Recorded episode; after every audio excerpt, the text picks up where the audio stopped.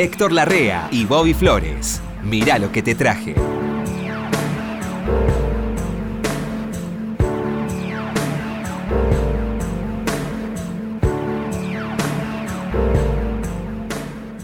Flores.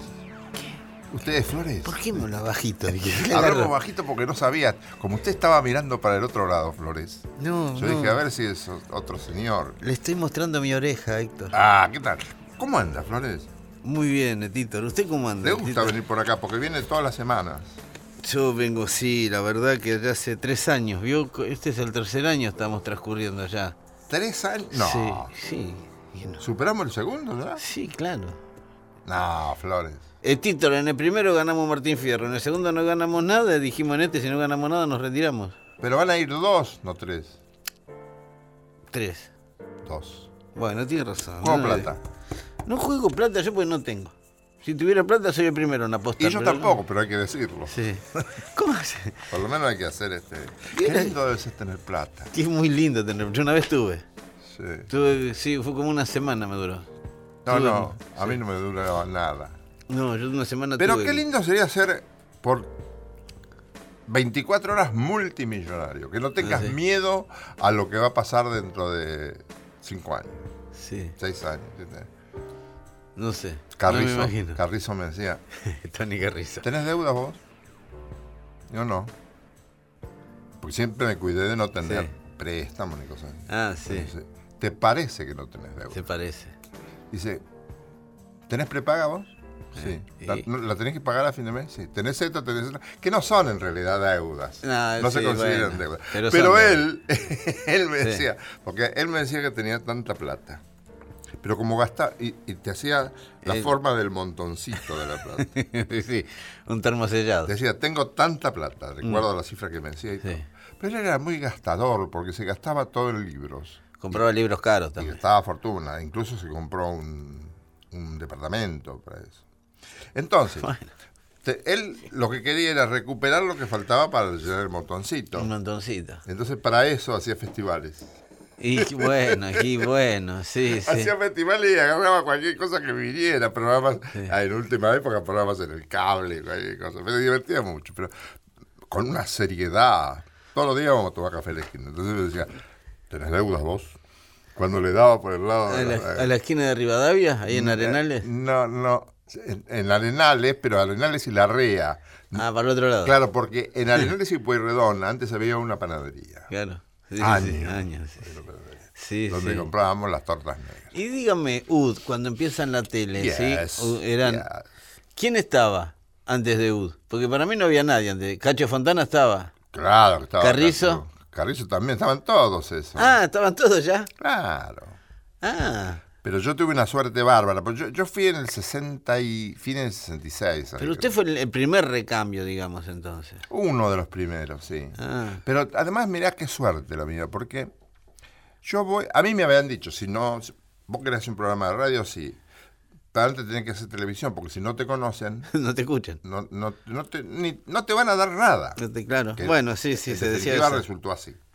Pero este, yo decía, pero yo tengo un problema que no he visto nunca televisión. Había visto dos o tres veces nada más.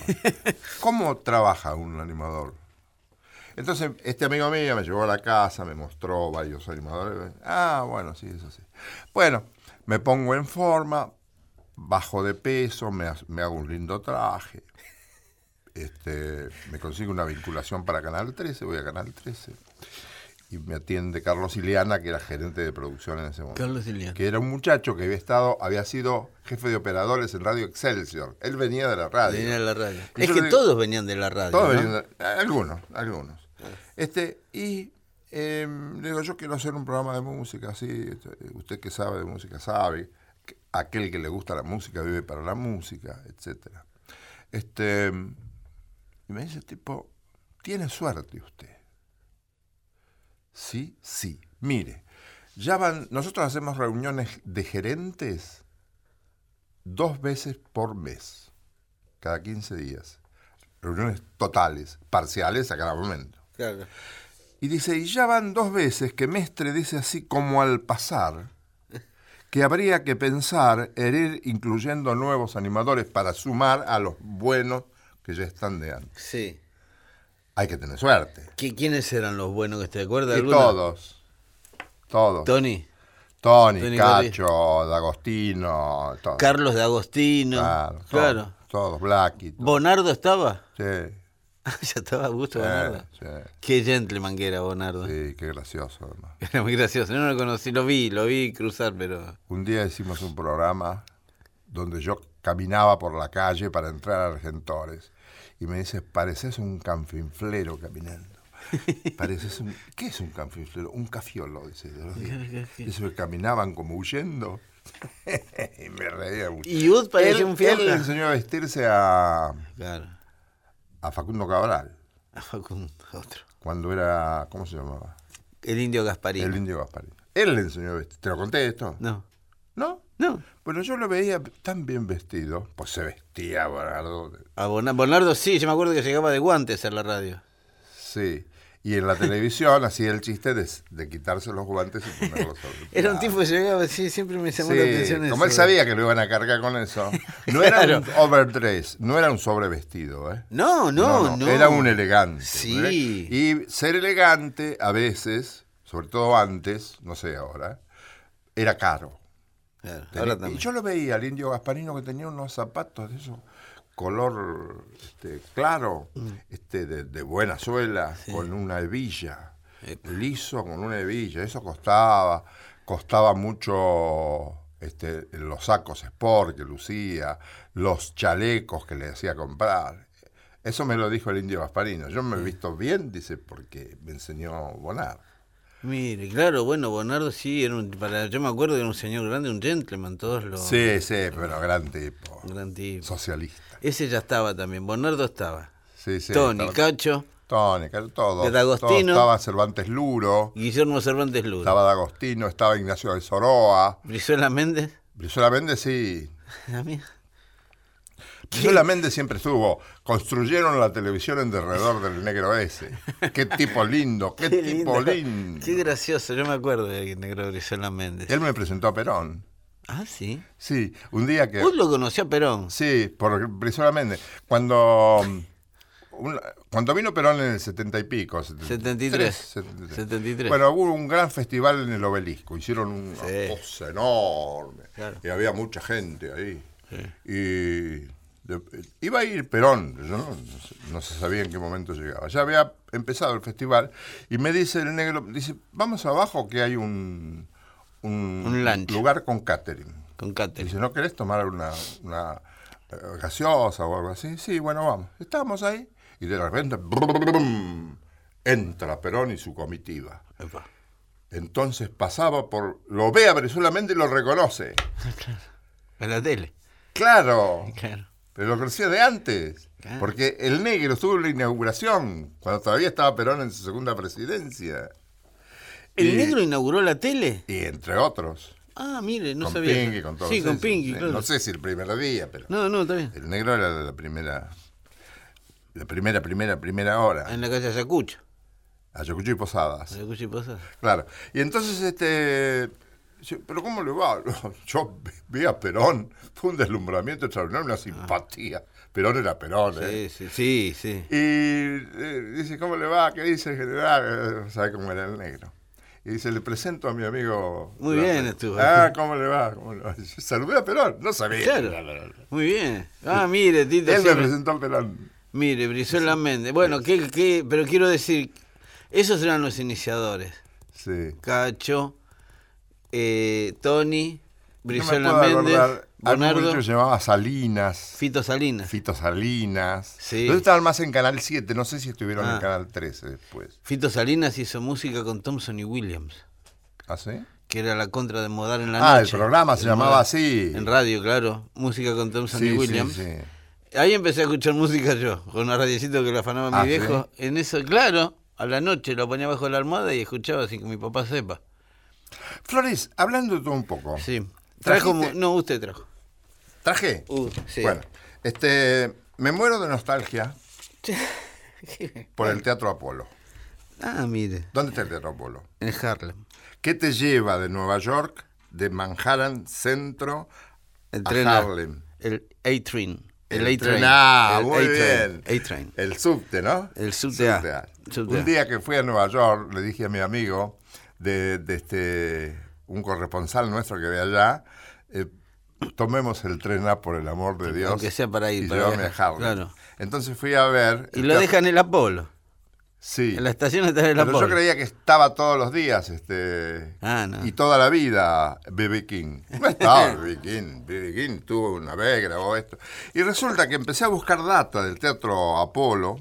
¿Sabés de cuándo es esto? No. ¿Cuándo nace el Teatro Apolo? En el 1800, a mediados de 1800. Em, cuando expira su arrendamiento en 1872, el edificio fue convertido en teatro, el cual cerró poco después del cambio de siglo. Y no estaba permitida, después lo reabren Sí. y mm, hasta la Segunda Guerra Mundial estuvo gestionado por varias familias judías. Desde que el Apolo abrió sus puertas por primera vez en Nueva York, se convirtió en uno de los centros nocturnos para adultos. Para adultos. ¿Qué querrá decir Flores, no? Y, En y este caso, que espectáculos este, debía haber revistas y Sí, sí. Y no dejaban entrar negros. Hasta que después, ¿cómo no vas a dejar negro? No vas a dejar entrar negro en un teatro en Harlem. Qué desubicado. Es ¿no? un delirio esto. Sí.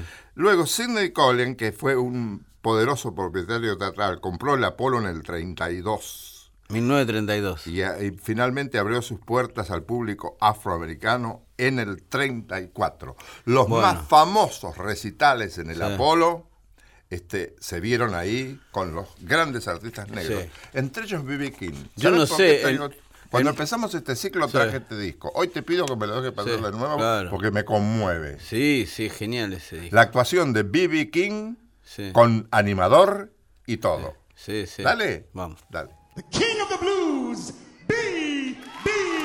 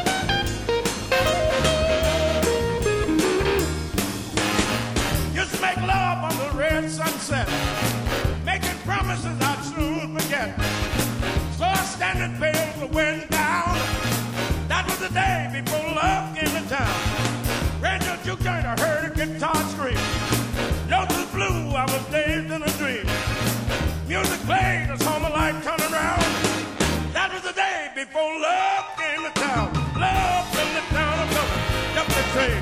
Love from the town Love, catch that plane.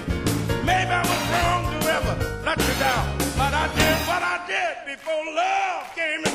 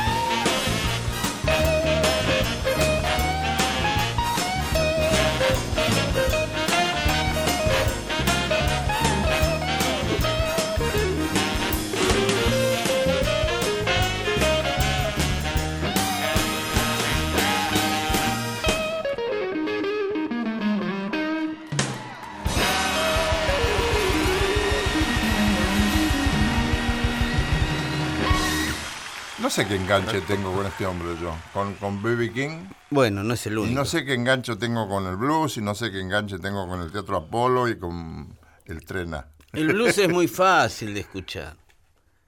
No es complejo de escuchar. Pero es lo sencillo bueno. Y claro, bueno, bueno, justamente, es una música muy elemental el blues. Son tres tonos el blues, no puede Sí, salir pero- mucho de ahí. Pero tenés que ser artista para Y tiene que haber un BB King en cada banda. Sí, Sí, si no, se quedan todos en la primera. No un papo. Un papo, claro. Un, un, un, este. Sí, acá tenemos una. Desde Manal para acá. Javier Martínez, un letrista de blues sensacional. Adrián Otero. Gran contenido, ¿eh? Adrián Otero era un pibe muy culto, era un-. Que escribía muy bien las Y, la- letras tenían contenido, ¿eh? Claro, la bifurcada. La bifurcada. si te llevas la brava cama, la déjame el colchón. Claro. Sí. Hoy no sé si se podría escribir, ¿eh? Esa la, la, la tocaron en el Colón, los de, Sí, lo de Memphis. de- sí, los de Memphis. Sí, sí. Bueno. Eh, eh, Tito, mire, yo no quiero ser menos. Así que sabe que le traje. Te va a costar empatar, ¿eh? Sí, no, pero le traje Sting. Ah, bueno. Eh. Sting, que había nacido en la música punk, con un trío que se llamaba Police, que eran bastante intelectuales para ser punks, digamos, eran unas letras también con un contenido, mensaje en una botella, todas esas canciones que hablaban, eh, había cierta poesía de alto nivel en las, en las canciones de Sting. Sí. Así que un día le quedó, chico, Police. Dijo, yo estoy. Y arma una banda. Se separa de Police y arma una banda. ¿sí? Estuvo como más de un año ensayando. Ensayando con esta banda, ¿eh? Antes ¿Más de salir. año? Sí, sí, sí, yo me acuerdo. Sí, sí. Hubo un año que no se supo nada de Sting, que decían que estaba ensayando, había rumores de que tenía una banda de jazz. Hay que estar seguro de uno mismo para Sí. mandarse Sí. un año de ensayo y, y largar. Y, y- Sí. Porque por lo general no sabes cómo te va a ir. Y cambiar de rubro. Hay que como- estar seguro de que le iba a ir bien, ¿no? Sí. Bueno, Y cambiar de rubro. Sí, entonces arma una banda con unos tipos que eran nuevos para el gran público, no para los músicos en sí, que ya eran sesionistas, ya estaban tocando con un montón de personas. Por ejemplo, estaba Omar Hakim en la batería, que ya había tocado con Chick Corea, con un montón de músicos de jazz, todos jovencitos. ¿eh? Eh, estaba Kenny Kirkland, estaba Darryl Jones en el bajo, que después fue, de ahí fue bajista de los Rolling Stones. Cuando se va el bajista de los Rolling Stones, con- contratan a Darryl Jones, que empezó acá. No, empezó con Miles Davis, Darryl Jones. De Miles Davis pasa a la banda de Sting. Y era una vara alta esa. Oh, pero él empezó con Miles Davis a los 20 años, era como un dotado, Darryl Jones. Sí, me imagino. Y Branford Marsalis en el saxo, el hermano de Winton. ¿Ah, sí? En el saxo, claro, el otro hijo de... El, el- De Ellis. el- eh, Ellis Marsalis tuvo dos hijos, Winton, que es trompetista, y Branford, que es saxofonista. Que toca la trompeta también. También, sí, tocan el piano, eso tocan todo, tienen una oreja. El viejo toca el piano, es pianista. Sí. Esencialmente pianista. Sí, pero también toca la toca vientos. ¿Ah, sí? Y son pibes que tienen oído, Héctor. No, el viejo, digo. Y sí, ellos también. Los Marsalis todos. Sí. Bueno, cuestión que acá aparece Branford Marsalis también, de veintipico de años, con esta banda de Sting, que veníamos de verlo con un trío punk, o post-punk si se quiere. Cuando anuncian el disco de todos dijimos, ¿qué hace? Jazz. Porque tenía eran temas de Police algunos, pero con otros arreglos. ¿Quiere escuchar algo de, de ese gran, de esa gran banda de Sting? Un tema de Police que ¿Qué se llama parece? Consider Me Gone, pero con esta banda. Dale, dale. Vamos.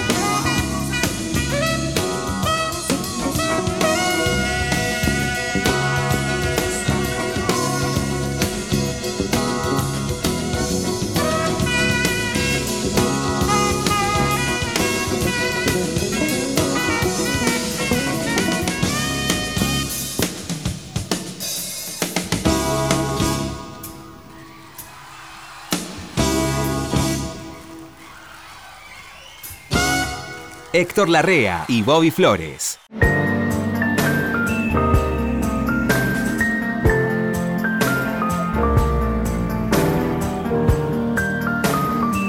Seguimos en Mirá lo que te traje por Nacional.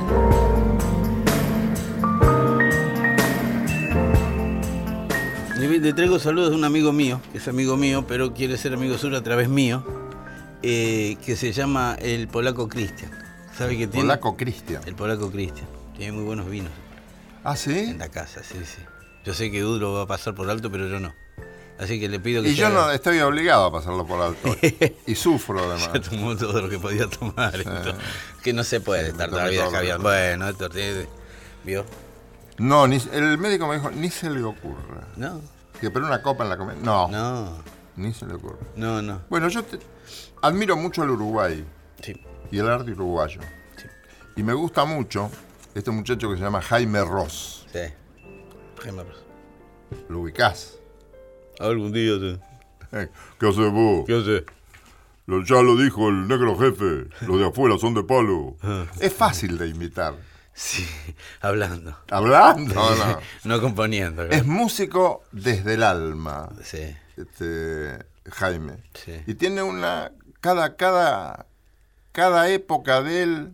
Yo caracterizo la carrera de Jaime Ross según los discos que van apareciendo.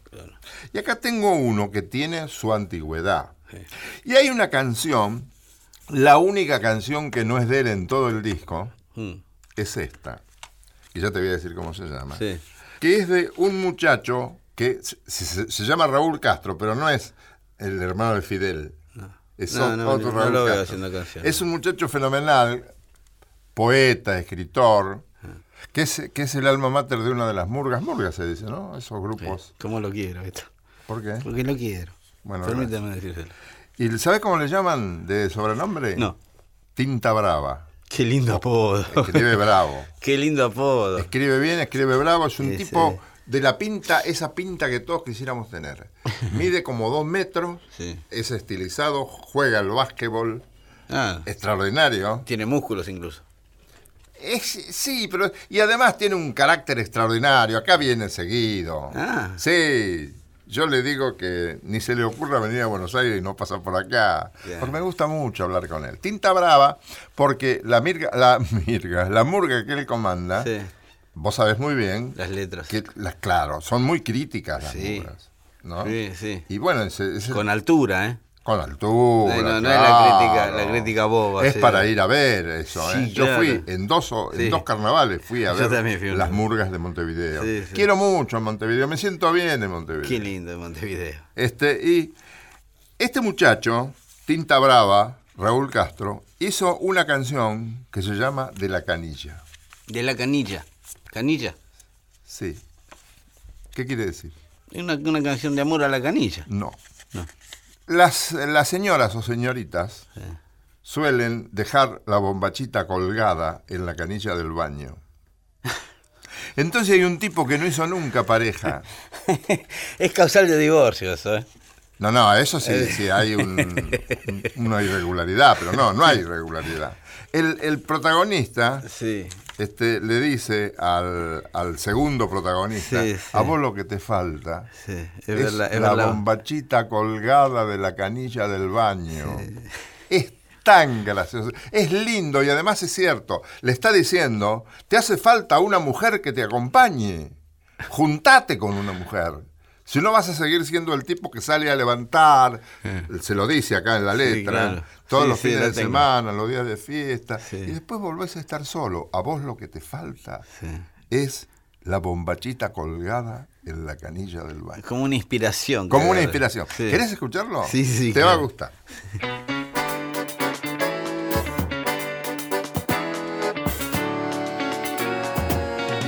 En tu bulín de ermitaño aún te sigue faltando la bombachita colgando de la canilla del baño. Llevas demasiados años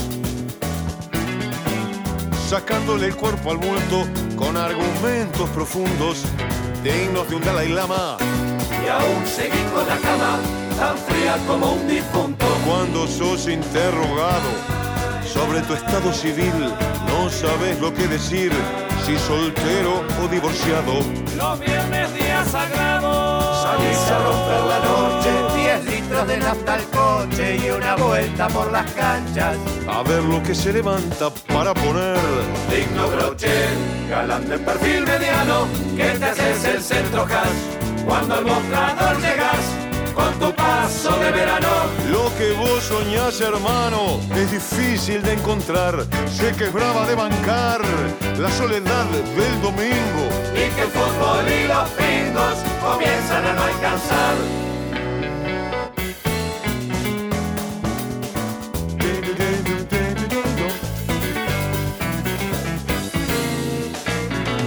Es verdad que los amigos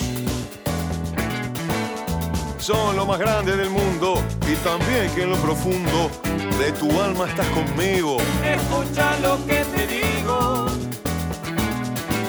Métetelo en la cabeza. No se borra esa tristeza subiéndote a cualquier tren. Te hace falta una mujer en lugar de mil princesas. No pienses que es un consejo que te voy a enseñar yo. Si estoy mucho peor que vos, mis recuerdos son añejos. Busca de frente al espejo. En el botiquín del baño. El frasco del desengaño ya no tiene más pastillas.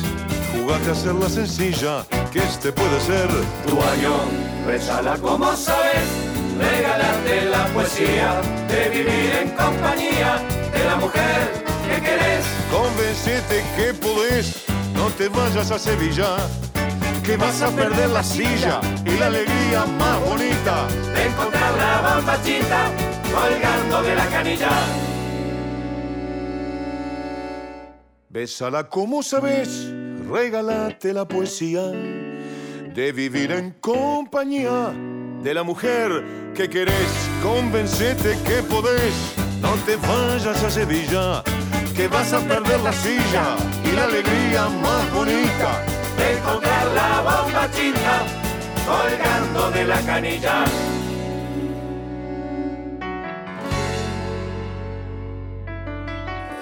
¿Qué querés que te diga? Para mí es tan original, Sí. tan real, Sí, sí. tan de la vida del hombre y la mujer, tan íntimo por otra parte, que hacerlo con este buen gusto.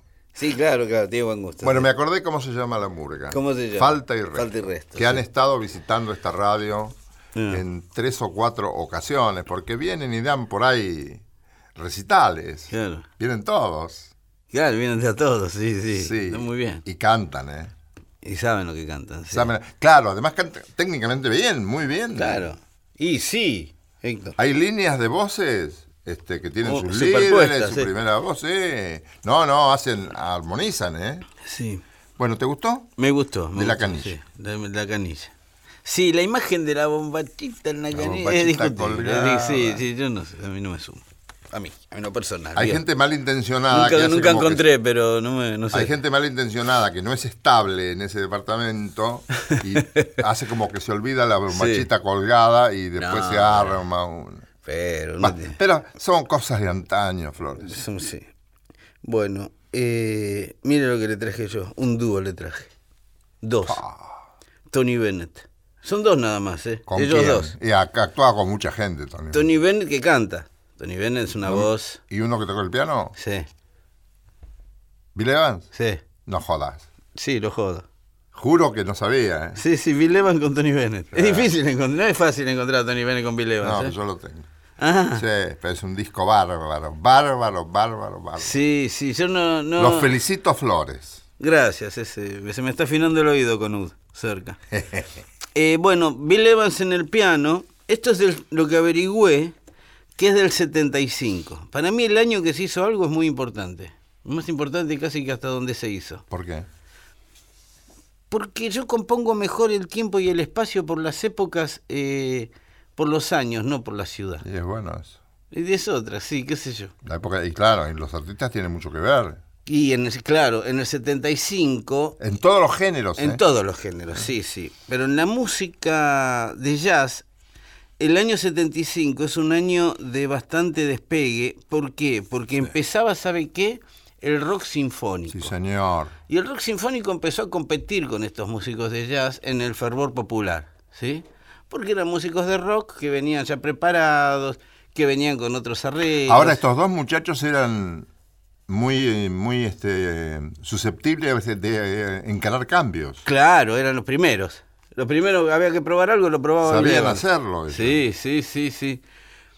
Y acá yo creo que estaban viendo, a ver, a ver por dónde van estos chicos, vamos a ver qué hacemos, hay que renovar un poco la estandarización que tenemos del jazz. Muy bien. Empezaron a meter temas de otras, como la música soul y como la música rock incluso dentro de los catálogos del Y el jazz. que no paraba nunca era Miles. No, Miles estaba acelerado, Miles se iba... Sí, pero iba más rápido que estos dos Miles. Sí, claro. Le sacaba, en cada disco le sacaba tres cuerpos. Sí. Eh, bueno, pero acá están Tony Bennett y Bill Evans haciendo Some Other Time en, algún otro, en, algún- en otro momento. En otro momento, vamos a ver qué hacemos en otro momento.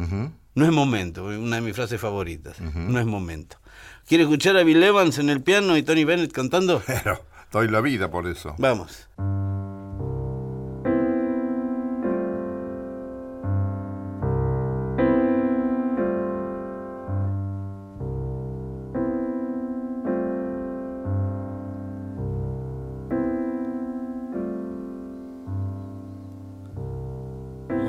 The time all gone to? Haven't done half the things we want to. Oh, well, we'll catch up some other time.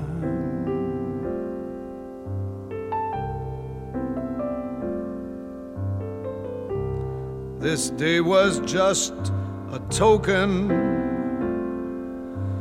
Too many words are still unspoken.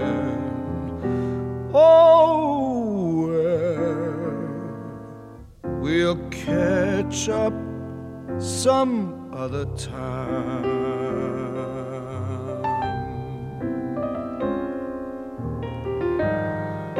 Just when the fun is starting. Comes the time for partying. But let's be glad for what we've had and what's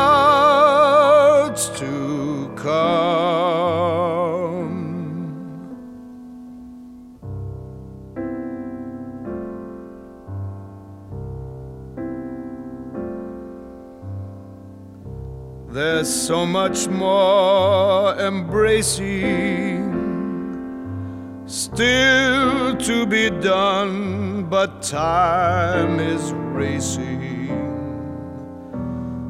Oh, well, we'll catch up some other time.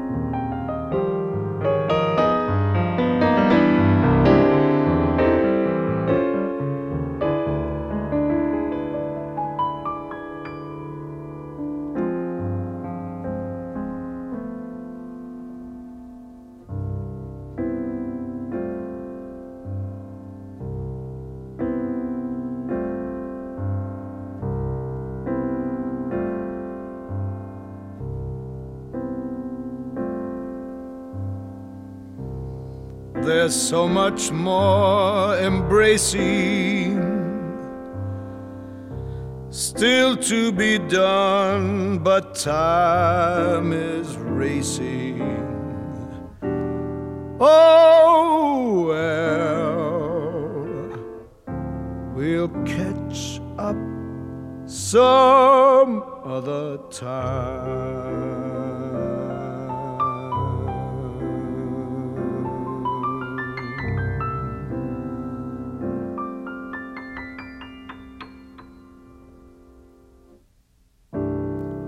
No sabes lo que te agradezco. Ambos, bueno. ambos son perfectos. Sí, qué lindo disco. Esos solos que mete ahí Sí, Bill Evans. Bill Evans, no. Que parece que es más largo que el de los demás, el piano de Bill Evans, ¿no? Porque Sí, pero además se nota la base académica. sabe mucho. Sabe Claro, mucho, él tiene base sabía académica. mucho. La Sí, por lo claro. general no tenía base académica. Sí, sí. Que es por eso que lo llamó Miles Davis. ¿O vos qué Claro, sí, sí, sí. Igualmente, este, Bill Evans es inagotable. Ah. Yo debo tener todos los discos de Bill Evans, en, por lo menos los de década, los tengo todos, No hay con qué dar. y no hay con qué darle. No, es no, no, es. Sí, sí. No sabes lo que te agradezco. Ah, Héctor, por favor. Bueno, yo te traje un tango. Qué lindo.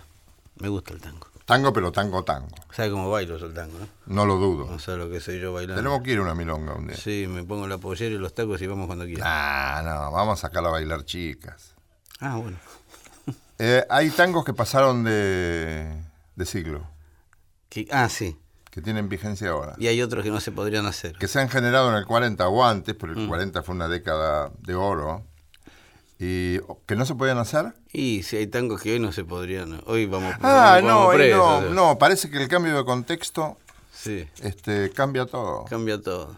Sí, no se, se ha perdido. Bueno, no sé, no voy a meter. No sé, no sé, pero el cambio de contexto, el cambio cultural cambia. Sí. todo. Tortazos hoy no se podría hacer. No, de ninguna Y a manera. mí me encanta torta. No, Más allá no, de. no. Tampoco se podría hacer tinta roja, que es el tango que yo te traje ahora. ¿Por qué? Tinta roja en el sur. Sí, paredón. Paredón, Tinta que es hermoso desde el punto de vista Divino, poético. sí, más vale. sí, sí. Bueno, silbando no se podría hacer hoy, me decía el otro día un, un tangófilo. Silbando es un crimen, es un crimen de... Sí. La mata a la chica, al final. Sí. Que lo cuenta así como al pasado. Al final sí, lo tiene una regla. Sonó el y facón desde y... el fondo del dock, gimiendo, Gimiendo el lánguido lamento, lamento. el eco trae el acento De un monótono... de un monótono acordeón. Sí. Pero al final de, y sale el facón reluciente y le corta el... Es, es una frasecita nada más. Una que- frasita me hace acordar Sí, a Pedro. Navaja. Claro, Con sí, todo sí, claro, es la misma Y historia. el reo meditabundo, en vez de decir la vida te da sorpresa, se va silbando esta canción. Sí, sí, sí. Genial. Bueno, hoy no se podría hacer ese tango. Bueno, este tango es de 1941. Mm.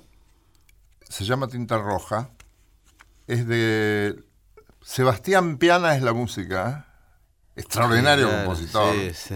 No, que no es tan conocido popularmente. ¿No? Sebastián Piana, ¿no? No, digo popular, popular, popularmente no. No es conocido como Mm, No, no, no, no, no. Cátulo Castillo sí. Sí, Cátulo, sí. Cát- Cátulo, gran poeta. Y fíjate las cosas hermosas que dice. Paredón, tinta roja en el gris del ayer. Sí. Tu emoción de ladrido. Tu Tu emoción. emoción de ladrillo, De ladrillo feliz. feliz. Sobre mi callejón, con un borrón pintó la esquina. Es hermosa esa frase. Sí, Un borrón con un borrón pintó la esquina. pintó la esquina. Y al botón, al policía, policía. que en el ancho de la noche puso el filo de la ronda como un broche. ¿Qué? El sonido. eh, ¿Ustedes saben lo que era la, la- la ronda? Sí, sí, sí, sí. Se, comunicaban con los otros policías de otras Estaba todo bien. Si estaba bien, si Estaba mal, si necesitaban refuerzo, si tenían hambre, Claro, sí, sí, si se iban con la chica. sí, si había alguno que daba queso dulce. Sí. Y aquel buzón, esto mirá, y aquel todo es lindo, y aquel buzón carmín, Sí, y aquel fondín, y aquel fondín, ¿qué pasaba en el fondín? donde lloraba el tano. Donde lloraba el Tano. Su Eh, rubio amor lejano. Y viejo, la inmigración, la Sí. separación de familias, la rotura de familias con la inmigración. El rubio amor lejano. ¿Que mojaba con qué? Con Carmín. Con bombín. ¿Con qué? Con bombín. Bombín. Buen vino. Bombín. ¿Dónde estará mi arrabal? Ahí viene la nostalgia que es sí. imprescindible. ¿Quién se llevó mi niñez? ¿Quién se robó mi niñez? ¿En qué rincón luna mía buscar como entonces tu cara alegría? Bueno, todo esto, Paredón tinta roja en el gris del ayer. sí, Qué lindo. lo repite eso. Sí, sí. Borbotón de mi sangre infeliz que vertí en el malbón de aquel balcón que le escondía. Yo creo que esta gran versión del año 41 que se le debe a Fiorentino con Troilo, porque Mm. estaba la mano de Troilo. Fiorentino cantó antes y después de Troilo, Claro. pero nunca tan bien como, Como con. Troilo. Sí. Antes de Troilo estuvo con, con gente muy Mi, importante. mi viejo decía siempre eso. El Triulo y Fiorentino, ¿para qué se separaron? Decía. Esa mano de, sí. de Pichuco, que era, Era el, el equilibrio, el sentido común personificado. Era ideal para El Fiorentino. sentido, no, esto no se, no, no lo levante, no, bájelo. Bájalo, Es una maravilla. ¿Querés escuchar Tinta Roja? Sí, sí. Uno que pasó de siglo y tiene ganas de seguirle pegando en el ánimo de la gente. ¿Cómo no? Este por Troilo Fiorentino. Sí. Dale.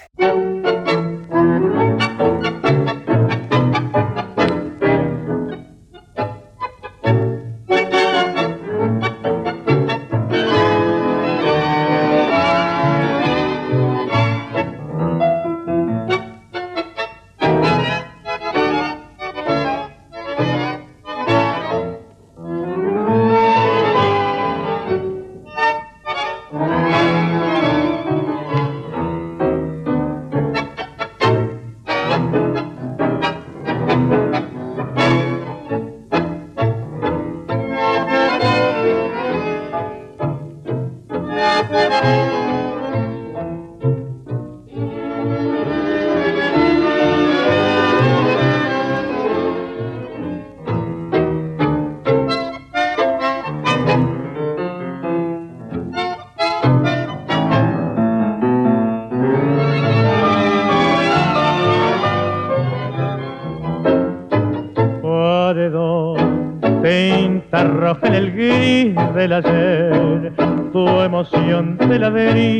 feliz, sobre mi callejón con un borrón pinta la esquina y al botón que en el ancho de la noche puso al filo de la ronda como un broche.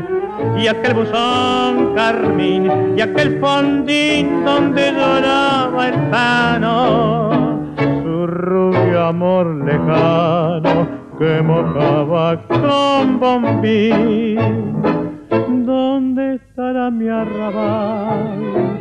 ¿Quién se robó mi niñez?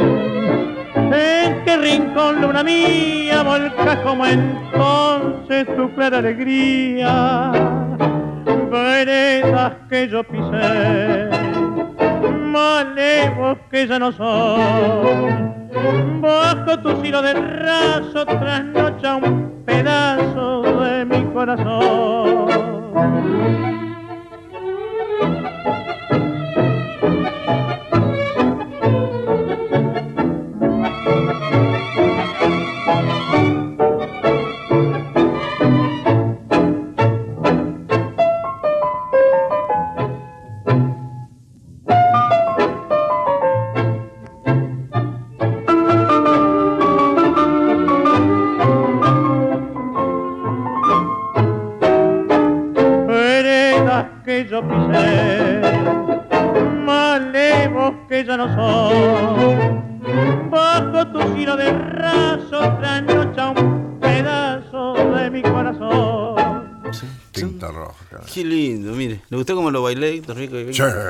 Bailo, sí, así sabe. Me parece que demasiadas imágenes, demasiadas, demasiadas volteretas en el aire. Qué lindo. Tenés que tener cuidado porque te podés. Fiorentino era, era otro con Troilo, ¿no?